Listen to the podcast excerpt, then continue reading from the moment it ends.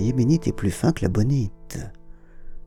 C'est de cette rime, qui pourrait être tirée d'une comptine pour petits ogres, qu'Éric Fotorino est parti en juin dernier pour écrire La pêche du jour, petit texte cinglant, à la lecture théâtrale duquel j'ai assisté hier soir à Normal Sup.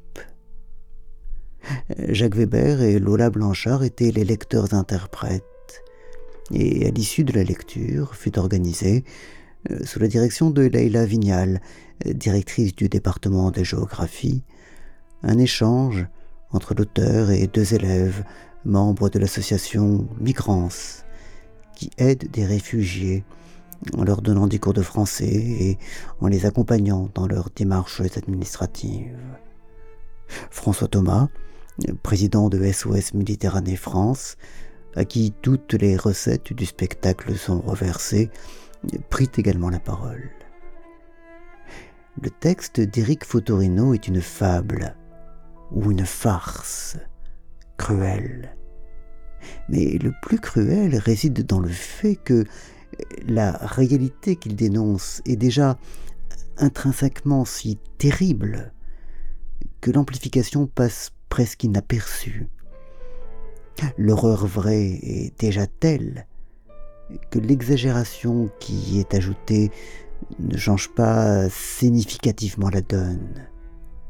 Oui, dans la réalité, on ne pêche ni ne mange les migrants. On ne compare pas la chair du yéménite à celle de la bonite. Mais le plus important dans l'affaire, est-il ce qu'on fait des morts ou ce qu'on fait pour que les vivants ne meurent pas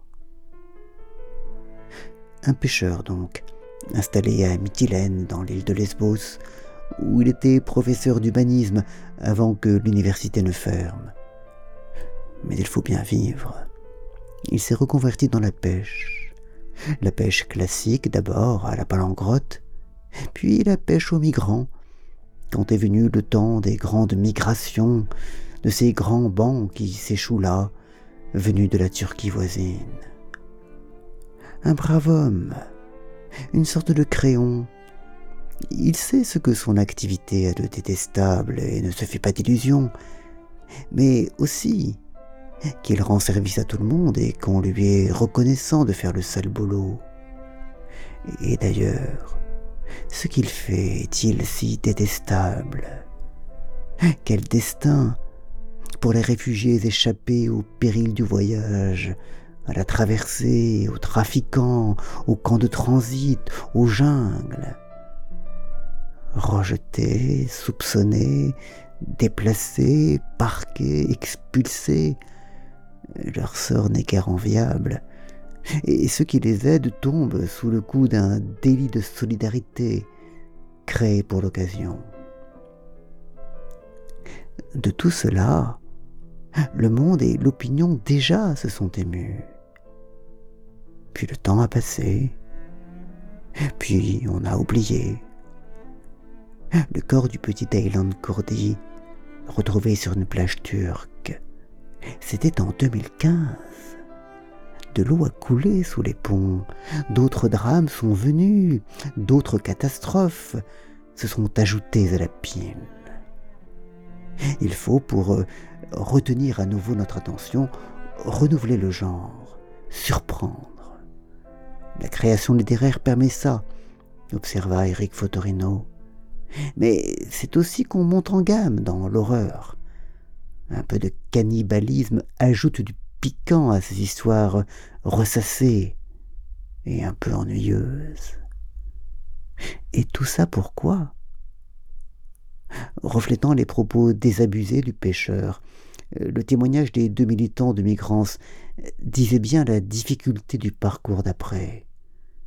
Difficulté à aider, difficulté à apprendre, quand on est occupé à survivre, qu'on est chassé d'un lieu à un autre, qu'on est indéfiniment suspendu dans l'insécurité et le statut précaire. Après les migrants, le réchauffement climatique, après le réchauffement climatique, la Covid, après la Covid, l'Ukraine. un front chasse l'autre. Les migrants ukrainiens, qui nous sont si proches, nous feront-ils oublier ceux d'avant? Ou en réveilleront-ils le souvenir, ravivant nos cœurs et notre humanité? Qui peut le dire? Ce qui est sûr, c'est la désespérance que pourrait susciter notre manque de foi. Si puissants sont nos élans, si rapides nos découragements. Se rappelle-t-on encore les promesses que nous nous étions faites solennellement il y a deux ans à peine, au début du premier confinement? Ce plus jamais ça qui nous étreignait tous. Qu'en est-il resté? Que subsistera-t-il demain de la lutte contre le réchauffement climatique, du combat pour la maison commune? On tomberait vite, nous aussi, dans le scepticisme, le cynisme, dans l'aquabonisme.